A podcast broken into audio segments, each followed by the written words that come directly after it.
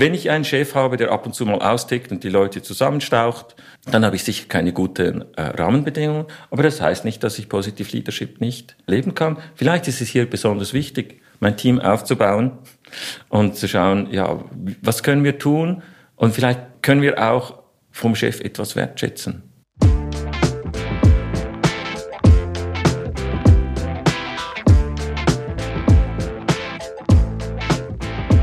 Hallo bei Positiv Führen, dem Podcast von und mit Christian Thiele. Ihr wollt mehr Lust und Leistung und weniger Lethargie im Job. Ihr seid Teamleiterin, Abteilungsleiter, Geschäftsführerin oder sonst wie Führungskraft mit Verantwortung. Dann seid ihr hier richtig. Ich unterstütze euch in eurer Führungsarbeit mit Coachings, Workshops, Keynotes und mit diesem Podcast. Ihr findet hier einmal im Monat Impulse zu positiver Psychologie im Jobkontext und zu Positive Leadership. Für diese Folge habe ich mit Professor Dr. Alexander Hunziker gesprochen. Er ist ein echter Experte für die wissenschaftliche Seite von positiver Führung, von Positive Leadership. Er ist Professor für positive Psychologie und Achtsamkeit im Business-Kontext an der Fachhochschule Bern. Und dass er aus der Schweiz kommt, habt ihr bestimmt schon gehört. Alexander, positives Führen, Positive Leadership. Was ist das und was ist es nicht? Gut, wenn ich es ganz einfach an den Punkt bringen möchte, ist, positiv führen geht es darum, eine Professionalität zu entwickeln im Umgang mit dem, was gut ist. Quasi, wenn wir schauen, wie die BWL eigentlich ausschaut, dann ist es eigentlich die Professionalität im Umgang mit dem, was nicht funktioniert. Oder? Und das heißt, es geht darum, Analysen zu machen, Fehler zu entdecken und dann die Fehler zu beheben. Ich meine, das machen Führungskräfte ja sowieso. Positive Dinge erkennen und die fördern. Aber was sie nicht machen, ist, sie machen es nicht systematisch. Und Positive Leadership ist der Führungsansatz, der ihm sagt, ja, das machst du schon, aber nur so ein bisschen teils, so ein bisschen intuitiv da und dort. Und das wäre wirklich schlau, du würdest das systematisch ausrollen. Wie bist du dazu gekommen? Oder wie ist die Positive Leadership zu dir gekommen? die allererste Berührung war, dass ich gelesen habe von Tal Ben-Shahar. Der hat ja in Harvard eine Vorlesung gehalten und die waren total überlaufen und alle waren begeistert. Ich habe davon gehört und dann habe ich gedacht, ja, das muss was Tolles sein. Und ich bin leidenschaftlich Dozent und dachte, wenn, wenn der was da kann oder tut, dann interessiert mich, was das ist. Ich habe mal sein Buch gelesen und dann bin ich darauf gestoßen, ja, dass wirklich gute Wissenschaft dahinter steckt. Und zum Teil bessere, fundiertere Studien gibt als für andere Dinge, die schon seit Jahrzehnten in der BWL verbreitet werden. Das war eigentlich so der Anfang. Und dann später war ich selbst in einem Sabbatical in Harvard und Tal Ben-Shahar war nicht mehr dort, aber ich hatte dort Zugang zu den Archivmaterialien, konnte dann auch schauen, wie er unterrichtet hat. Das war sehr inspirierend. An den Wirtschaftswissenschaftler in dir, den Ökonomen, wozu Positive Leadership? Welche Vorteile haben Organisationen, wenn positiv geführt wird? Das ist interessant, weil du sagst, an den Wirtschaftswissenschaftler, der gibt dir vielleicht eine andere Antwort noch als äh, ein anderer Teil von mir. Der Wirtschaftswissenschaftler kann dir einfach sagen, ja, weil es sich rentiert. Weil es äh, bessere Umsätze gibt, mehr Innovation, du hast weniger Kosten, um Leute einzustellen, Corporate Branding und so weiter. Also, wenn du erfolgreich sein willst am Markt, dann musst du das machen. Es gibt ganz wenige Bereiche, wo man das vielleicht nicht muss. Der Punkt ist, was ich immer wieder beobachte, dass Führungskräfte eigentlich nicht zu mir kommen, um positiv Leadership zu lernen, damit das Unternehmen mehr rentiert, sondern weil sie merken, dass sie eigentlich lieber anders führen würden und sie nicht so recht wissen, wie das dann gehen könnte. Also es ist eher eine Haltung, die da ist und ein Hunger, eine, eine Orientierung, die fehlt, um etwas zu tun, was man eigentlich tun möchte. Und ich kann Ihnen zeigen, wie das geht. Und zum Glück ist es dann auch noch etwas, was man nicht unter dem Radar und heimlich machen muss, weil Netz sein zu den Leuten etwas wäre, was das Unternehmen viel Geld kostet sondern das Gegenteil ist der Fall. Vor allem, wenn man es richtig macht. Das macht das Unternehmen auch erfolgreicher. Was ist Positive Leadership nicht? Welche Mythen, welche Missverständnisse, welche Irrtümer begegnen dir? Ja, also das Wichtigste ist, dass man immer nett sein sollte zu allen. Das ist, glaube ich, das häufigste Missverständnis. Wo das herkommt, ist natürlich, weil ein Teil davon wahr ist, nämlich dass man systematischer und häufiger und intensiver nett ist mit den Leuten. Aber das heißt nicht, dass man das immer tun soll, sondern das heißt, dass man sich damit eine gute Grundlage in eine gute Beziehung schafft. Und dann, wenn es halt schwierig ist und äh, vielleicht auch Grenzen gesetzt werden müssen, dass man das natürlich auch macht, aber mit mehr Leichtigkeit, mit weniger Verkrampfung. Und dann, wenn es zu einer Trennung kommt, dann kommt es halt auch zu einer Trennung. Das heißt nicht, dass man das nicht tun soll. Man kann das dann immer noch anständig tun. Und ich glaube, die Führungskräfte sind häufig auch sehr unter Druck. Wenn sie jetzt eine Kündigung aussprechen, ist eine enorme Stresssituation, auch für die Person, die, die eben das tun muss, nicht nur die auf der Empfängerseite. Und wenn man jetzt freundlich ist mit sich selbst und da Übung hat, dann kann man das dann auch auf eine humanere Art machen. Ja, es ist eine weniger große Belastung. Alexander, wie viel von Positive Leadership ist Wissen wie viel ist Haltung und wie viel ist Tun und Technik? Ich weiß gar nicht, ob die Frage so richtig gestellt ist. Also, weißt, als ob das ein Kuchenmodell wäre. Es ist wahrscheinlich eher ein Modell von, von Aspekten, die du hier ansprichst, die sich gegenseitig beeinflussen. Und es gibt Leute, die sind eigentlich schon sehr mit dieser positiven Haltung unterwegs und die brauchen nur noch ein paar Instrumente, damit sie das ausleben können und dann geht das los. Und es gibt andere Leute, die merken, die Haltung zu entwickeln ist ein ganz wichtiger Teil noch, damit sie dann die Instrumente auch gut einsetzen können. Nehmen wir so ein ganz kleines Beispiel. Eine positive Sitzungseröffnung wo man vielleicht in die Runde fragt, ja, was, was ist Tolles passiert, seit wir uns das letzte Mal gesehen haben. Also wenn man so die Sitzung eröffnet, wenn ich nicht die entsprechende Haltung habe, dann funktioniert vielleicht schon ein bisschen. Im schlimmsten Fall gibt es eine Bruchlandung, aber es funktioniert nicht so gut, weil die Leute dann auch unsicher sind, wie meint er jetzt das und was, was soll jetzt das? Und diese Frage, wie meint er jetzt das und was möchte er jetzt von uns, die kann ich ja nicht einfach so beantworten. Und selbst wenn ich eine Antwort gebe, weiß ich nicht, ob die Leute mir das glauben. Also ich muss das irgendwie leben, ich muss das verströmen, ich muss, ich muss eine gewisse Selbstsicherheit haben, dass das richtig und wichtig ist, dass wir über positive Dinge sprechen und nicht nur über Fehler. Und da müssen Leute einen Weg, manche müssen einen weiteren Weg gehen und andere einen kürzeren. Und ich glaube, die Instrumente sind dann auch ein Element, um diese Haltung zu entwickeln. Und je mehr ich dieses Verhalten einübe, desto mehr verstärkt sich vielleicht auch meine Haltung, oder? Unbedingt. Und wenn ich jetzt merke, dass das eben vielleicht nicht so der Fall ist, kann ich auch hinschauen und sagen, ja, hm, vielleicht brauche ich noch ein paar Verbündete. Gibt's denn hier welche? Mal schauen, wer, wer ist auch noch ein bisschen so aufgestellt, wer möchte auch so arbeiten. Und dann schauen, dass ich mit den Leuten Kontakt habe. Und dann kann ich mir das auch zuführen, wenn es nicht von selber passiert nochmal so eine Kuchen- oder Tortenfrage, ja. wie du so schön sagst.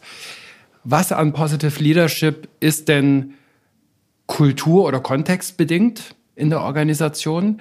Was ist eigenschaftsbedingt? Und was ist Verhalten? Ja, man trifft natürlich auf viele Dinge, die sehr rigide sind und die man nicht einfach so verändern kann. Und ich glaube, die Haltung von Positive Leadership beantwortet diese Frage, indem man sagt, ja, Du kannst gewisse Dinge beeinflussen und die sind wichtig und die anderen sind nicht wichtig. Also die musst du natürlich berücksichtigen, aber wenn du die Frage jetzt aufs Individuum brichst und sagst, ja, wie viel Teil von meinem Glück kann ich beeinflussen?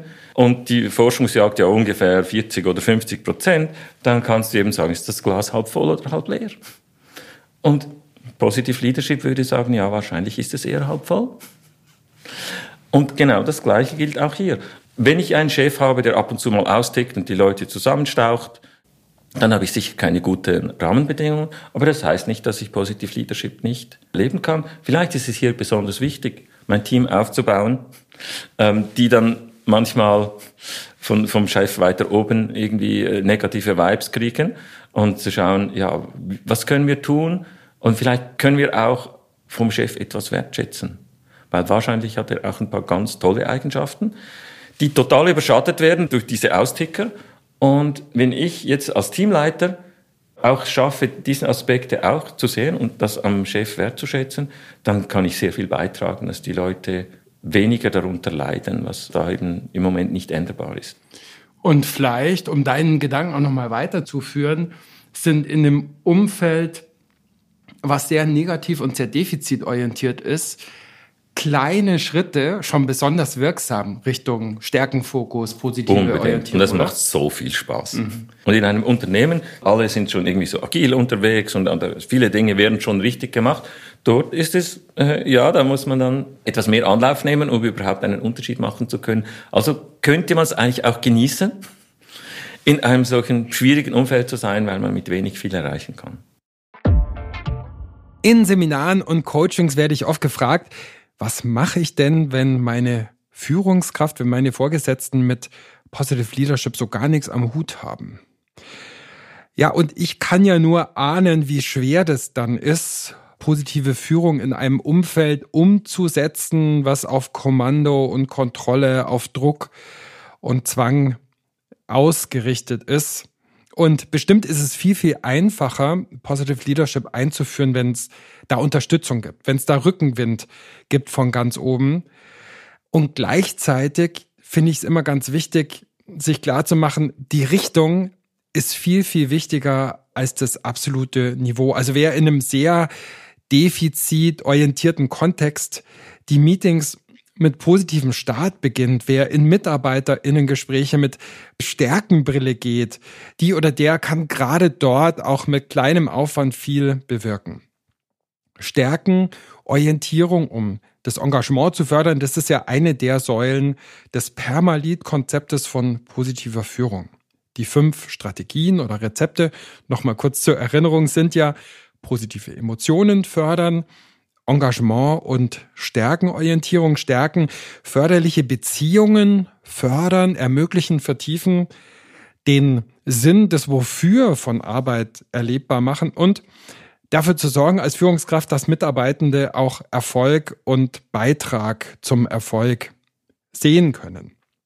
Ausführlich habe ich darüber mit Dr. Markus Ebner gesprochen in einer früheren Folge, auf die ich hier auch in den Shownotes verlinke. Wie steht denn Alexander Hunziker zu diesem Konzept von positiver Führung zum Permalit-Modell? das Perma-Modell, wie wichtig ist es für dich, für deine Konzeption mhm. von Positive Leadership? Ja, für mich ist das nicht so wichtig und ich finde das Modell super. Und man kann natürlich diese fünf Elemente aus dem Perma nehmen und dies mit diesen Linsen hinschauen. Und was ich eher mache, ist, ich schaue mir, was gibt es denn für Aufgaben? Ich muss Sitzungen leiten, ich muss Mitarbeitergespräche führen, ich muss Analysen machen. Und wie mache ich diese Geschichten? Und da fließen einfach diese Perm-Elemente rein. Und was ich aber vermehrt noch damit arbeite, sind die Charakterstärken. Die sind ja mit dem, dem Perma-Modell verknüpft, aber sind doch ein Stück weit eine andere Linse.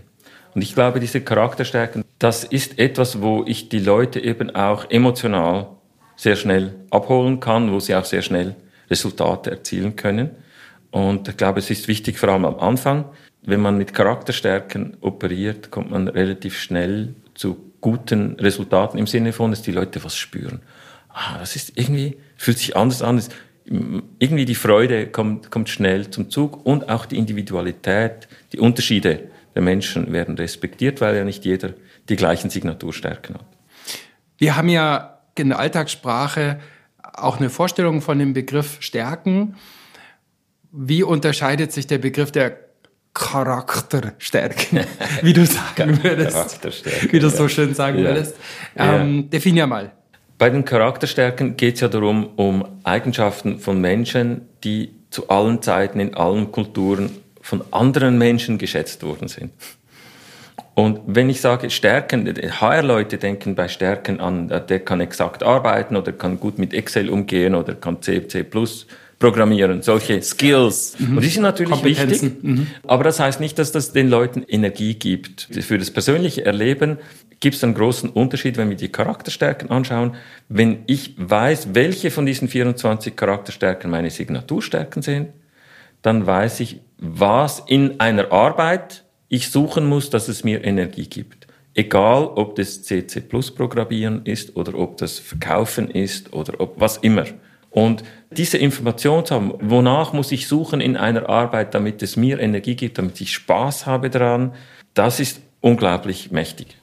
Also sind die Charakterstärken vielleicht mehr so eine Art, wie ich Dinge erlege, wie ich an Dinge herangehe, als was ich jetzt genau kann und mache, oder? Genau, es hat diese eine gewisse Universalität. Aber jetzt mal schauen, was dann da drin steht, gewisse Dinge ähm, eignen sich natürlich mehr, um Charakterstärken auszuleben. Kreativität ist eine, ist für, für einen Buchhalter vielleicht nicht optimal. Oder ähm, es gibt welche, das heißt Durchhaltevermögen, Beziehungsfähigkeit, solche Dinge. Ist, nicht in jeder Aufgabe ist jede Charakterstärke gerade super hilfreich. Aber wenn ich sage, ich habe vielleicht fünf Signaturstärken, fünf, die mir Energie geben, dann werde ich fast überall fündig. Und wenn ich dann nicht fündig werde, dann merke ich vielleicht, ist das etwas, was ich lieber nicht tun sollte? Kann ich das delegieren? Da gibt es sicher jemand, der mehr Freude hat und das dann auch besser macht. Einer der sehr schönen Vorschläge in deinem sehr schönen Buch, auf das ich hier auch in den Shownotes verlinke, heißt Stärkenlandkarten anlegen. Mhm. Erklär mal, was ist eine Stärkenlandkarte? Wie mache ich die? Wie geht das? Was bringt das? Also anfangen kann man natürlich ganz einfach mit diesen Signaturstärken, aber wenn ich Mitarbeitende habe oder auch Kollegen, Kolleginnen, dann kann ich mich wirklich darauf fokussieren, was weiß ich über die Person, was ihr Energie gibt. Bei uns in der Administration gibt es eine Mitarbeiterin, die ist Fan von der Queen. Dann weiß ich, äh, mit ihr kann ich darüber sprechen, wenn ich in der Zeitung was gelesen habe. Mich persönlich interessiert es nicht so aber man kriegt halt mal was mit und dann weiß ich, ah, wenn wir das Thema haben, dann haben wir immer, habe ich immer ein Leuchten in den Augen vis-à-vis. -vis. Also es ist sehr einfach dort und wenn, wenn ich auch eine gewisse Vielfalt habe, jetzt nicht nur das weiß, sondern ich weiß drei, vier, fünf Dinge über jemanden, dann finde ich in jeder Gelegenheit einen Moment oder ein Thema, wo wir einen, einen Moment der Verbindung haben können und uns gut fühlen miteinander für einen Moment. Und das ist unglaublich wertvoll. Und wenn wir jetzt noch weitergehen und sagen, ich äh, würde eine Person führen, dann, wenn ich mehr darüber Bescheid weiß, was gibt dieser Person Energie, kann ich sie da bei ihrer Suche unterstützen. Wie kann ich meinen Job so gestalten, dass er mir wirklich Freude macht? Und wenn man einen Chef hat, der sagt, mein Job ist dafür zu sorgen, dass du wirklich Spaß hast beim Arbeiten. Ich bin sicher, du würdest das von dir auch selbst auch gerne tun. Aber ich habe noch eine Außensicht auf dich und ich kann dich dabei unterstützen. Und ich habe, ich habe eine Ausbildung dabei, um professionell dich dabei zu unterstützen, dass du diese Arten, wie du das machst, dass du es noch besser machen kannst, dass du noch mehr Freude hast bei der Arbeit. Hey, wow, da geht man doch gerne arbeiten. Growth Mindset, Fixed Mindset. Wenn ich die Leute nur in den Tätigkeiten abhole, die sie gern und mit Leidenschaft machen. Entwickeln sie sich dann überhaupt? Oder könnte das nicht eine Form von Fixed Mindset sein, dass die Leute dann sagen, oh, Alexander, das klingt zwar spannend, was ich da machen soll, aber zu meinen Stärken gehört das nicht. Meine Stärken sind andere Sachen. Bitte lass mich nur dieses und jenes machen. und dann bleibt möglicherweise Entwicklung auf der Strecke und möglicherweise bleibt Arbeit liegen. Mhm, mh. Ja, ähm, ich glaube, die Gefahr ist in der Praxis sehr viel geringer als in der Theorie.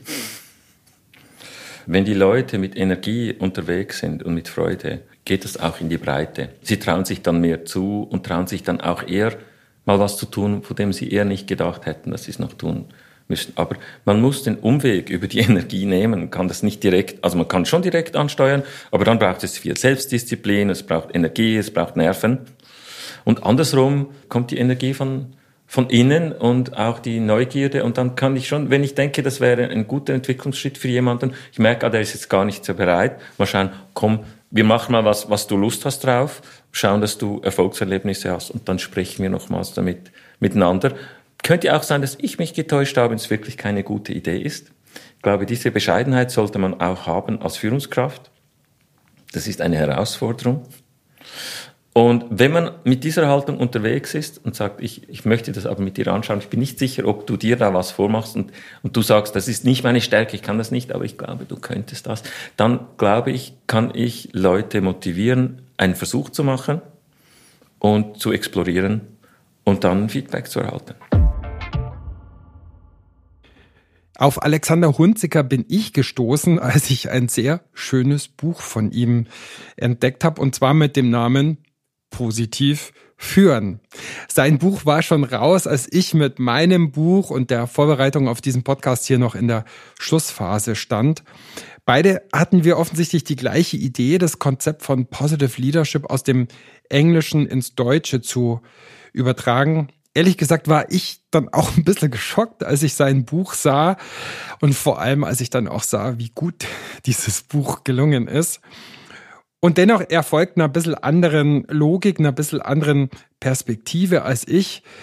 Und er bringt Ökonomie und Glücksforschung und Achtsamkeit auf eine ganz spannende Weise zusammen, ganz praxisnah und ganz inspirierend. Ja, und das tut er sowohl in seinem Buch als auch, da bin ich mir ganz sicher, in seinen Kursen, in seinen Managementkursen, in seinen Hochschulkursen, in seinen Hochschulveranstaltungen. Links zu seinem Buch und zu seinen Kursen gibt's wie immer sowohl in den Show Notes als auch auf meiner Website positiv-führen.com. Ich würde gerne noch mal einen Schritt zurück machen, weil du ja die Logik vorschlägst, auch in deinem Buch, mich selber positiv führen, andere positiv führen, Mitarbeitende positiv führen und Organisationen leiten und gestalten. Ja. Also lass uns doch noch mal auf die Selbstführungsebene ja. äh, gehen. Türgriffpräsenz. Was ist das?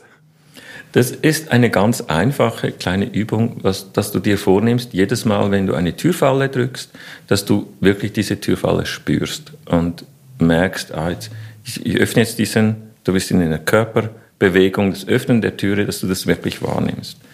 Und möglicherweise, wenn du schon dran bist, dann auch diesen Moment des Betretens eines neuen Raumes auch wahrnimmst. Das ist etwas, was normalerweise nicht passiert. Türen öffnen ist etwas, was wir automatisch machen. Wir merken das gar nicht. Wir sind nicht wirklich dabei. Man hat den Eindruck, man hätte Stress, man hätte keine Zeit, man hat immer Zeit, Türen zu öffnen, die geschlossen sind. Und wenn man merkt, ah, ich habe da noch Zeit, da ist, da war noch eine Sekunde, und dann kommt noch eine, dann merkt man, dass die Welt vielleicht noch freier ist und, und voller Räume, äh, die man bisher noch nicht so entdeckt hat. Freiräume schaffen im Moment sein, das ist ja wahrscheinlich das, was dir wichtig ist an dem Thema auch Achtsamkeit in der ja, genau. Selbstführung. Genau, ja. Definier mal Achtsamkeit und grenze es vielleicht auch mal ab von dem du schmunzelst schon, ja, weil Achtsamkeit, ich kann achtsam Tee trinken, ich kann achtsam Auto fahren, ist ja auch fast so ein Killerbegriff mittlerweile. Mm, mm, mm. Achtsamkeit ist eine Geisteshaltung. Eine Geisteshaltung der, der offenen, wohlwollenden Präsenz im Moment. Und einer der wichtigsten Aspekte ist vielleicht, dass man eben nicht sofort urteilt. Etwa in 0,2 Sekunden bilden wir uns ein Urteil, wenn wir was sehen. Und typischerweise hat dieses Urteil ziemlich viel Macht darüber, wie die Geschichte nachher weitergeht. Wenn man ein Gesicht sieht oder wenn man eine Stimme hört oder, oder wenn jemand ins Büro kommt und anfängt zu sprechen, innerhalb Sekunden ist der Ton gesetzt oder es sind Gedanken im Kopf wie, ah, nicht der schon wieder. Und wenn ich merke, ah, das ist das, was jetzt gerade passiert, also wenn ich Achtsamkeit geübt habe und, und die einlade dann in einem solchen Moment, dann kann ich nochmals zuhören. Was hindert Führungskräfte daran, achtsam zu sein? Es ist ja so, dass achtsam sein, Kinder können das. Also es ist eine menschliche Geschichte. Wenn man mit einem äh, Kindergartenkind zum Kindergarten läuft, dann merkt man das. Die Kinder einfach irgendwo schauen und sagen, ah, irgendeine Schnecke oder irgendein Vögelchen oder eine Baustelle, wo man hinschaut und einfach, und man findet es nicht gut oder schlecht, es ist einfach interessant und man ist neugierig. Und das verlernen wir, wenn wir älter werden, und zwar alle, nicht nur Führungskräfte.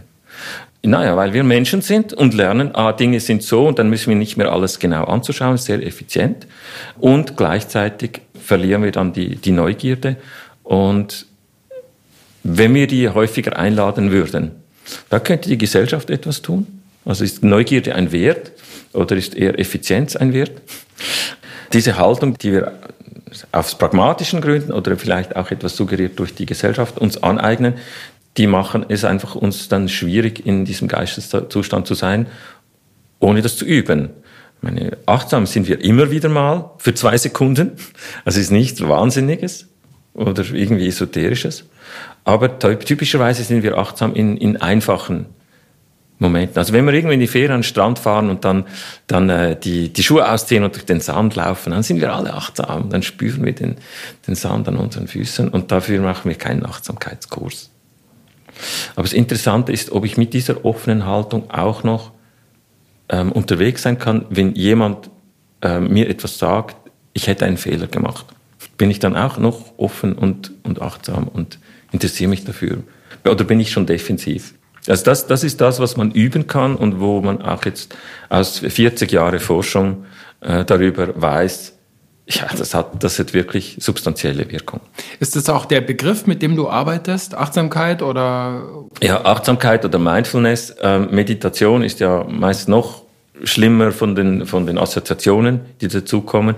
Ähm, das, ich habe zum Glück Settings, wo ich so darüber sprechen kann und dann gibt es auch Settings, wo man lieber sagt, einfach innehalten oder ähm, wo man anders darüber sprechen muss, weil Leute eben irgendwelche Räucherstäbchen, Assoziationen haben und dann nicht mehr zuhören können. Du hattest mir erzählt, Alexander, du bist gerade an einem Forschungsprojekt, an einem weiteren Forschungsprojekt zum Thema Achtsamkeit. Ja. Worum geht's da? Was macht ihr? Was wollt ihr herausfinden? Achtsamkeit an sich ist sehr gut erforscht und ich glaube nicht, dass ich hier einen Beitrag noch leisten könnte oder wollte. Der Bereich, wo ich denke, wo es wirklich spannend wird, auch aus organisationaler Führungsperspektive, ist das Thema von kollektiver Achtsamkeit. Was passiert, wenn mehrere Leute miteinander achtsam sind im gleichen Moment? Und dazu gibt es noch sehr wenig Forschung. Ich glaube, das ist ein Bereich, der sich jetzt in den nächsten Jahren äh, weiterentwickeln wird. Und konkret heißt es ja, als Führungskraft hätte ich ja gerne dass meine Mitarbeitenden achtsamer sind, aber vielleicht wollen nicht alle irgendeinen Kurs besuchen. Und die Frage ist, kann ich das einladen? Kann ich andere Leute achtsamer machen? Und als eine, die Frage kommt zu früh, nämlich dann, wenn die Leute selbst noch nicht achtsam sind, möchten sie schon andere achtsamer machen. Das wird dann schwierig. Das war so die Erfahrung bisher. Und dann, jetzt haben wir gesagt, ja, aber vielleicht ist es trotzdem möglich, auch ohne selbst große Achtsamkeitserfahrung zu haben, in einem Team eine achtsame Haltung zu entwickeln. Das bedeutet, dass ich, wenn ich Mitglied bin von diesem Team, sicher bin, dass Leute eben mit dieser offenen Haltung, mit dieser nicht werdenden Haltung unterwegs sind. Und das bedeutet dann auch, dass wenn ich irgendwas Peinliches habe oder eine komische Idee mal habe, dass ich nicht verurteilt werde, sondern dass ich mich sicher sein, sicher fühlen kann in einem solchen Team, weil so eine Gesprächskultur oder so eine Teamkultur eben vorhanden ist, kann ich das steuern. Und wir haben jetzt ganz kleine Intervention von vier Minuten entwickelt, die wir Führungskräfte gesagt haben, wenn ihr mitmacht, dann würdet ihr an den nächsten vier Sitzungen, würdet ihr jeweils die ersten vier Minuten mit einer Achtsamkeitsübung starten und ähm, schauen, was das für einen Einfluss hat auf die Art, wie die Sitzung dann weiter verläuft oder äh, was für ein Klima herrscht im Team. Und wir haben jetzt festgestellt, dass bereits diese nach vier Wochen, also nach vier Sitzungen, wo man vier Minuten investiert hat in eine Achtsamkeitsübung, dass die ähm, psychologische Sicherheit in diesem Team sich zwar sehr gering, aber signifikant also messbar äh, verbessert hat. Psychologische Sicherheit müssen wir vielleicht auch noch mal kurz erklären. Ist ja auch ein Fachbegriff. Genau, und, und ein ganz wichtiger, weil also in einer äh, großen Studie festgestellt wurde, dass eben diese psychologische Sicherheit Auswirkungen hat auf die Leistung von Teams und dass das wichtiger ist als viele andere Faktoren, die man sonst als wichtig erachten könnte. Also dass man also sicher ist, dass man nicht verurteilt wird, und wichtig ist das eben, dass es nicht nur eine Geschichte ist, was ich, ich fühle mich psychologisch sicher. Da kommt ja individuelle Komponente auch dazu, weil Leute unterschiedlich aufgestellt sind, wie viel Sicherheit sie brauchen. Aber was haben wir für ein Team? Was glaube ich, wie werden, wie werden andere Leute reagieren, wenn es Schwierigkeiten gibt oder Irritationen? Und wenn wir, ich weiß, ich fühle mich psychologisch sicher und die anderen auch, dann haben wir auf Teamebene diese psychologische Sicherheit. Also ich darf Zweifel anmelden, ich darf Dissens vorbringen, ich darf vielleicht auch Fehler machen, mhm. ohne dafür soziale Risiken genau. einzugehen. Das wäre sowas, was in psychologischer Sicherheit drinsteckt. Ja, und, und man würde denken, dass das normal sei. Und wenn man jetzt hingeht und die Leute fragt, da gab es auch eine große Untersuchung, und die Leute fragt, ja, angenommen, du, du brauchst Hilfe von jemandem, kannst du jemanden um Hilfe fragen in deinem Team? dann gibt es sehr viele Leute, die sagen, nein, ist keine gute Idee, um Hilfe zu fragen, da würde ich mich unbeliebt machen. Und jetzt ist psychologische Sicherheit ja eher ein Prozess oder ein Produkt, der im Kollektiv mhm. sich vollzieht. Und Achtsamkeit ist ja eher eigentlich erstmal was, ich hier jetzt für mich, oder? Und ihr schlagt praktisch auch mit diesem Forschungsprojekt die Brücke zwischen beiden, oder? Genau, Verstehe ich das ja, richtig? Ja. ja. Das Projekt ist noch nicht fertig, sondern es war diese erste Phase mit diesen vier Wochen. Und dann haben wir gesagt, dann kommen dann noch äh, weitere vier Wochen dazu, wo die Anleitung weniger standardisiert ist, wo die Führungskraft mehr gestaltet, wie das es möchte. Und dann noch ähm, weitere vier Wochen, wo das Team sagt, wie sie die Sitzung eröffnen möchte, nachdem sie die Erfahrung gehabt hat mit diesem eher enger und dann weniger eng geführten Achtsamkeitseröffnungen. Und da sind wir eigentlich sehr praxisorientiert, weil ich glaube, das wird in der Praxis so laufen.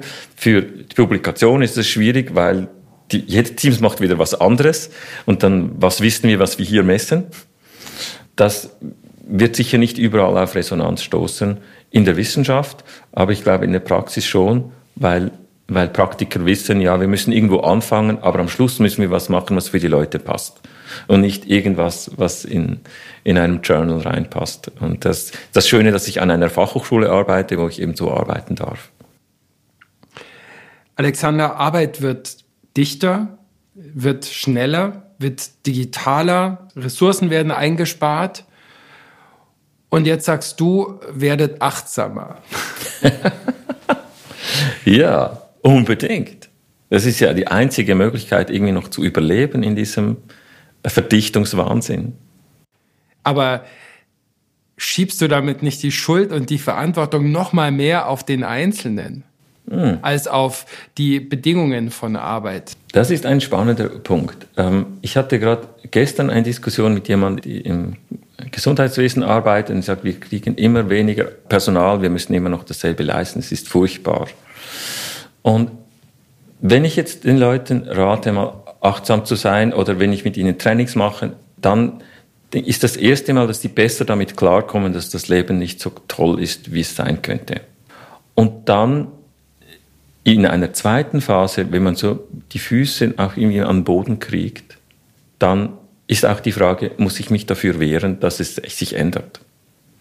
Und meine Vermutung ist, dass das besser gelingt, wenn ich auch sehe, okay, ich habe meinen Teil beigetragen zur Entspannung und jetzt stimmt es aber immer so noch nicht. Die Organisation muss auch noch was tun. Ich bin überzeugt, dass die Leute anders und wirkungsvoller dafür kämpfen, als wenn sie nur in die Ecke getrieben sind und sagen, das geht so nicht. Ähm, ich, oder? Aus dieser äh, Verzweiflung raus kämpfen, das ist die Wahrscheinlichkeit nicht so hoch, dass es dann erfolgreich ist. Und was im Gesundheitswesen natürlich immer noch der Fall ist, wenn ich überzeugt bin, ja, ich habe meinen Teil beigetragen, aber die Organisation trägt ihren Teil nicht bei, dann kann ich auch wechseln. Ich werde an ganz verschiedenen Orten mit Freude empfangen. Wie lehrt man Achtsamkeit und wie lernt man Achtsamkeit? Mhm, mhm. Der Punkt ist hier, dass man das eben nicht lernen kann, sagen wir mal, eine Doppellektion und dann schauen wir das an, dann kennt man das. Weil Psychological Safety, da kann man mal ein paar Studien anschauen und dann weiß man ungefähr, was das ist. Aber kann man das dann herstellen?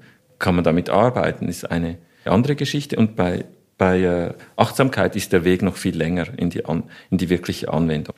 Und es bedeutet, dass, um das zu machen, dass man sehr viele Dinge tun muss, die nicht üblich sind. Gestern habe ich mit den Studierenden Gehmeditation gemacht. Und ich habe sie gebeten, dann während dem Unterricht, also die nächsten 20 Minuten, geht er zum, zum Zimmer raus und läuft auf dem Schulhof da rum und ähm, achtet auf eure Fußsohlen und versucht nur das zu tun und sonst nichts. Und wenn ihr merkt, ihr seid abgelenkt, dann kommt ihr wieder zurück. Und dann kommen wir wieder zurück und sprechen über die Erfahrung. Solche, solche Dinge sind natürlich völlig absurd. Ein welcher Dozent macht sowas? Eben, und ich mache solche Dinge. Und es braucht etwas Mut. Wenn ich einen MBSR-Kurs mache, wo ich nur äh, selber verantwortlich bin, aber ich bin hier in einem System, da gibt es andere Leute, die, äh, die irritiert sind und Leute, die Macht haben und, und so weiter. Also man muss den Mut haben, Dinge, die man weiß aus der Wissenschaft, dann auch tatsächlich anzuwenden. Darum habe ich großen Respekt vor allen Leuten, die jetzt die Dinge, die sie bei mir lernen über Positive Leadership, die sie tatsächlich dann anwenden in ihren Unternehmen, weil ich weiß, das braucht Mut, Dinge anders zu tun, als dass man sie normalerweise tut. Zumal zu dir kommen ja Freiwillige. Und die Leute, die im Unternehmen dann sozusagen was durchsetzen oder ausprobieren oder dazu anregen wollen, tun das ja vielleicht auch gegen ganz schönen tatsächlichen oder mhm. eingebildeten Widerstand mhm. manchmal, ja. Ja, das ist ein Faktor und da gibt es noch eine würzige äh, Detail, nämlich ich hatte jetzt drei Klassen, die sind nicht freiwillig zu mir gekommen. Das wird jetzt auslaufen, aber die haben die Vertiefung Human Resources Management gewählt und da war Achtsamkeit drin, aber das haben sie nicht freiwillig gewählt und manche hätten es lieber abgewählt. Also hatte ich auch Studierende, die nicht freiwillig bei mir waren und das war schon eine Challenge und ich habe mich gefragt, soll ich es überhaupt tun? Soll ich mich darauf einlassen? Und ich habe dann gedacht, hm, ich probiere das mal aus. Und ich habe ganz am Anfang der Studierenden gesagt, ich gehe davon aus, dass ihr nicht alles lustig finden werdet, was wir hier machen. Ich gehe davon aus, dass alles super toll ist und, und hilfreich, aber lustig ist vielleicht nicht. Und wenn ihr jetzt hier seid und findet, ja, aber das Meditieren, das möchte ich gar nicht unbedingt lernen, dann stellt euch einfach vor, ihr werdet freiwillig hier. Ich glaube, das ist die beste Art, wie wir miteinander viel Spaß haben und klarkommen. Für mich zeigt dieses Beispiel, Positive Leadership hat auch manchmal mit Mut zu tun und mit Schlitzohrigkeit, mit subversivem Verhalten. Man muss sich weder als Coach noch als Führungskraft immer in allem zu erkennen geben mit dem, was man so vorhat im Namen von positiver Psychologie oder Positive Leadership in Organisationen, wenn man das so vorantreiben will.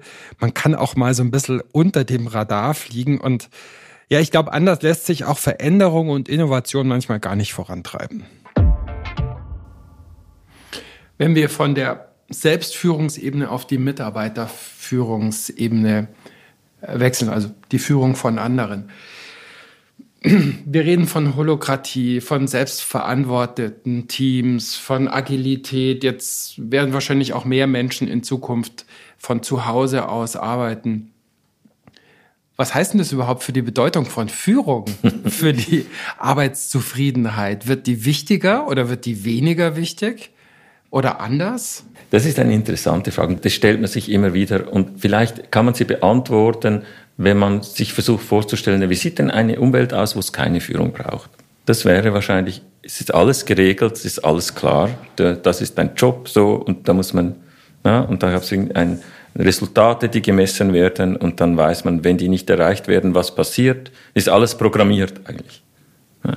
Und wenn wir jetzt schauen, wo wir herkommen von einer industrialisierten Welt und wo wir uns hinbewegen in irgendwie eine holokratische, chaotische, weiß ich wie, Welt, wo, wo das hingeht, dann ähm, scheint mir relativ deutlich, dass wir uns davon wegbewegen, davon, dass alles klar ist und programmierbar und vorhersehbar und, oder dass es Algorithmen gibt, um die Dinge zu bearbeiten, die Menschen bearbeiten. Weil das, was algorithmisierbar wird, werden ja immer mehr Maschinen machen. Und aufgrund von dieser Beobachtung würde ich sagen, Führung wird wichtiger. Das heißt aber nicht, dass die Führung von Führungskräften erfüllt wird. Die Führungsarbeit wird wahrscheinlich auch mehr von Mitarbeitenden gemacht und wird mehr auf Köpfe verteilt. Führung denken wir immer noch mit Köpfen, mit Personen. Jemand führt und andere folgen. Und das ist äh, wahrscheinlich der, der größte äh, Mindshift, den, den wir diesbezüglich dann äh, noch machen müssen. Also Führung und vielleicht dann auch positive Führung als eine Leistung des Systems sozusagen oder des Kollektivs. Ja, da braucht es wahrscheinlich jemand, der den ersten Schritt macht und irgendwie vorgeht, aber ich, dann irgendwie vorgeht, aber ich, positiv führen verstehe ich nicht als etwas, was nur die Führungskraft macht, sondern die Mitarbeiter müssen, müssen das auch wollen und müssen mich auch dabei unterstützen. Ich bin ja auch Mensch und ich brauche auch Zuwendung. Die Beziehung ist ja nicht einfach einseitig. Ja, also von dort her gesehen denke ich, dass Positive Leadership grundsätzlich schon so angelegt ist, um diese Gegenseitigkeit zu ermöglichen und, und dass sie am besten funktioniert, wenn, ähm, wenn eben nicht nur jetzt ich als Führungskraft sage, ich, mein Job ist es, dafür zu sorgen, dass du gerne zur Arbeit kommst, sondern dass vielleicht irgendwann ein Mitarbeiter denkt, ja, hm, ich könnte ja mal meinem Chef eine Freude machen. Und das passiert ja dann auch. Alexander, was macht eine positive Organisation? Was macht eine positive Organisation aus? In einer positiven Organisation ist es an der Tagesordnung des Führungskräfte sich miteinander über Positives unterhalten. Und man kann auch offen darüber sprechen, wenn das, was positiv sein könnte, nicht so positiv ist, wie es sein sollte. Aber wenn wir mal schauen, wie dieses Thema Sinn, wie sinnvoll ist das, was wir hier tun, dann sind Führungskräfte eigentlich typischerweise einfach vom Berufswegen überzeugt, dass das sinnvoll ist, was man hier tut. Und jetzt kommt wieder das Stichwort Achtsamkeit, also kann ich da hinschauen ähm, und mal schauen, was ist denn einfach jetzt da und mit Offen und Neugierde sagen, und vielleicht sind gewisse Dinge nicht so sinnvoll, wie sie sein müssten. Dann wird es so ein bisschen peinlich. Können wir das aushalten? Können wir da freundlich bleiben? Und können wir schauen, was wir jetzt tun können? Und ich glaube, diese etwas Peinlichkeit aushalten gehört dazu, zu einer positiven Organisation. Change, Veränderung ist ja äh, ein großes Thema für, für Organisationen. Was macht eine positive Organisation im Wandel? Wie geht eine positive Organisation, eine prototypisch positive Organisation mit Change, mhm. mit Veränderung, mit Wandel um? Ja, der, der erste Schritt ist konventionell, nämlich dass man hinschaut, ja, was ist quasi das Symptom, dass man das untersucht sagt, der, der Umsatz ist zurückgegangen oder Mitarbeitenzufriedenheit ist schlecht oder, oder was immer. Also, dass man das genau anschaut und auch sich Ziele setzt, ja, was soll denn jetzt hier besser werden? Der nächste Schritt ist aber total anders. Weil der, traditionell würde man hingehen, jetzt schauen wir mal nach den Ursachen, warum läuft das nicht gut. Wer hat wann ja. was ja, gemacht, genau. was schief läuft. Ja, vielleicht kann man noch nicht jemanden bestrafen, wäre natürlich ja. super, oder? oder? Oder man schaut vielleicht mehr im System, welche Prozesse äh, laufen da schief und äh, das wäre der traditionelle Weg. Und eine positive Organisation würde andersrum vorgehen und würde sagen, jetzt müssen wir etwas mehr über die Energiequellen wissen. Und wenn wir was besser machen wollen, brauchen wir Energie. Also gehen wir hin und würden zum Beispiel eine Best Workday Befragung machen und würden die Mitarbeitenden, je nachdem, wenn es 300 sind, vielleicht nicht alle. Und, und wenn, es, wenn es 20 sind, kann man vielleicht alle befragen. Ähm, wann hattest du im letzten halben Jahr deinen besten Arbeitstag? Und was ist da passiert? Das ist die Befragung. Und die Idee ist, dass man diese, äh, die Antwort ähm, vielleicht in ein paar Sätze zusammenfasst und dann vielleicht in einem Stichwort verdichtet. Und diese Stichworte dann clustert und schaut, ja, wie wäre das Arbeiten hier in diesem Laden, wenn alle gleichzeitig den besten Workday hätten? Das ist so die Vision. In die Richtung möchten wir gehen. Und wenn wir dann unterwegs sind, um mit mehr Energie zu arbeiten, dann schauen wir auch noch, dass diese Parameter, die uns eben gestört haben, dass die dann auch besser werden. Das ist die Philosophie, die man machen kann, wenn man positiv unterwegs sein will. Und der Vorteil ist ganz klar, bei diesem Projekt gibt es keine Gegner eigentlich. Es gibt einfach Leute, die mit viel oder die mit nicht so viel Energie mitmachen. Aber sobald man sonst einen Change macht, gibt es immer Leute, die das nicht wollen. Aber wenn wir sagen, hey, wir möchten eigentlich, dass wir einen Best Work Day haben, nicht nur einmal alle halbe Jahr, sondern vielleicht jeden Monat oder vielleicht sogar noch häufiger.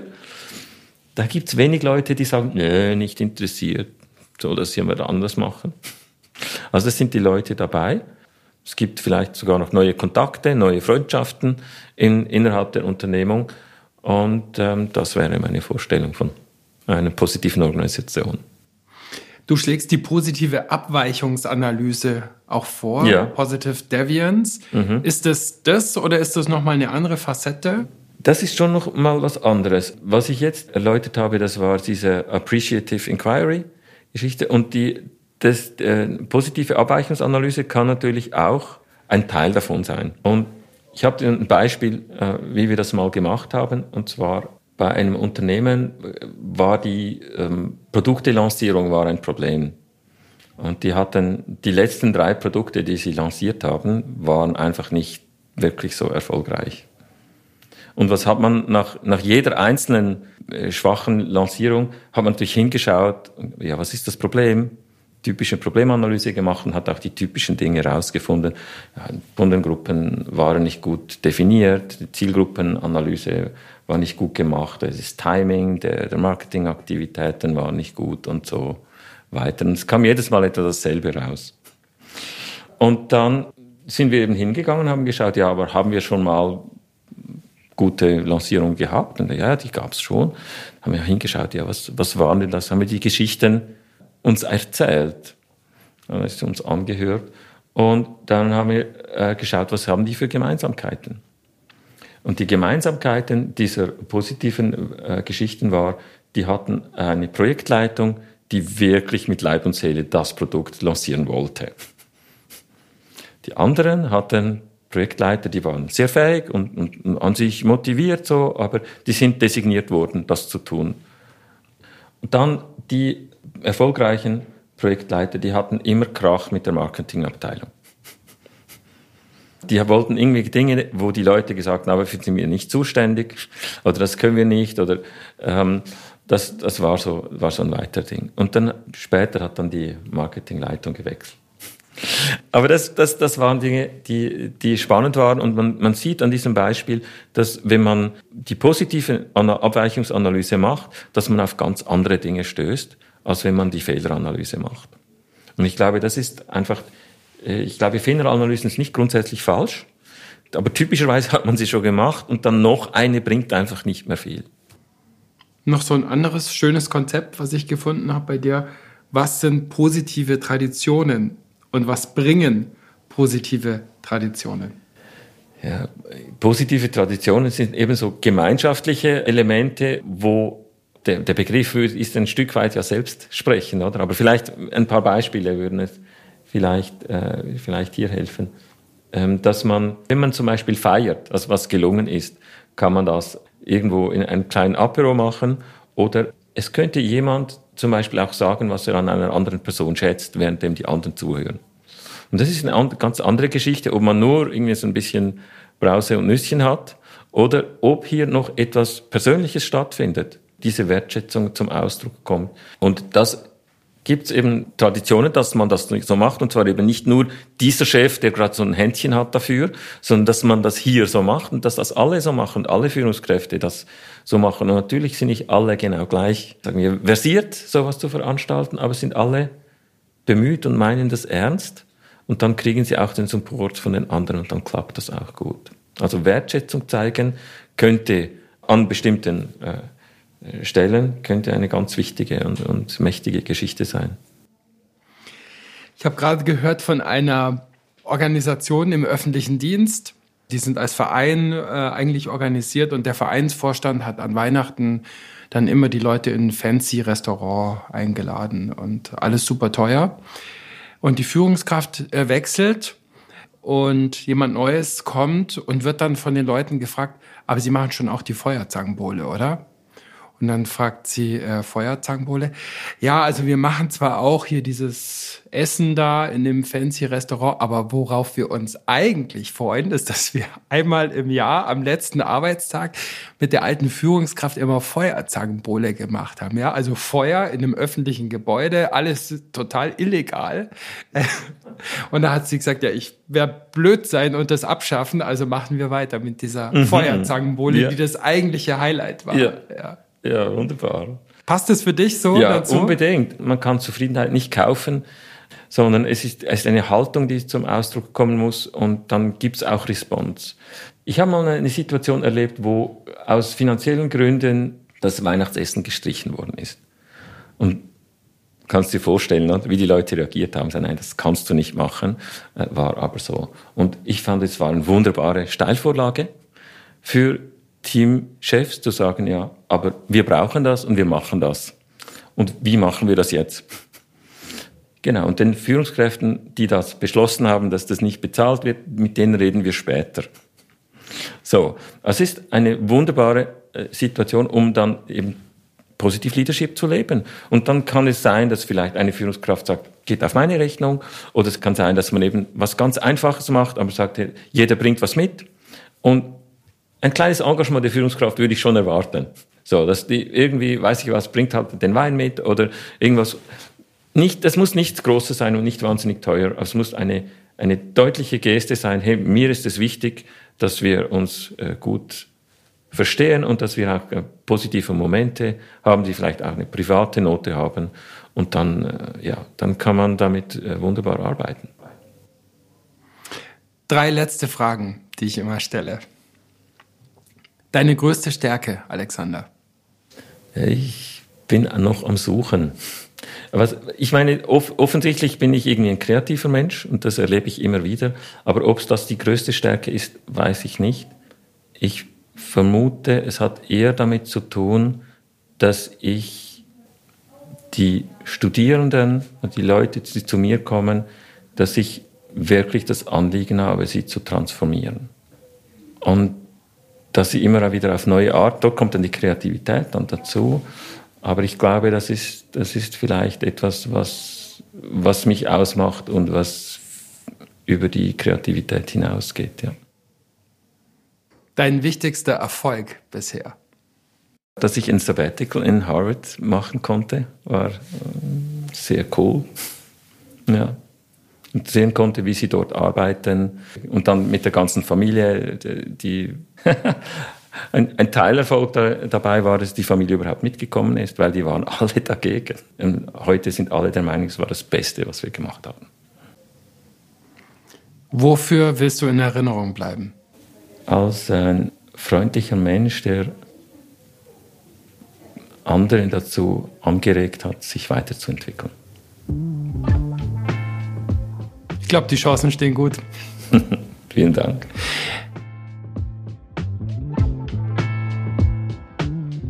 Das war's mal wieder mit Positiv führen. Ich hoffe, ihr habt aus diesem Gespräch genauso viel mitgenommen wie ich oder ähnlich viel oder vielleicht sogar noch mehr.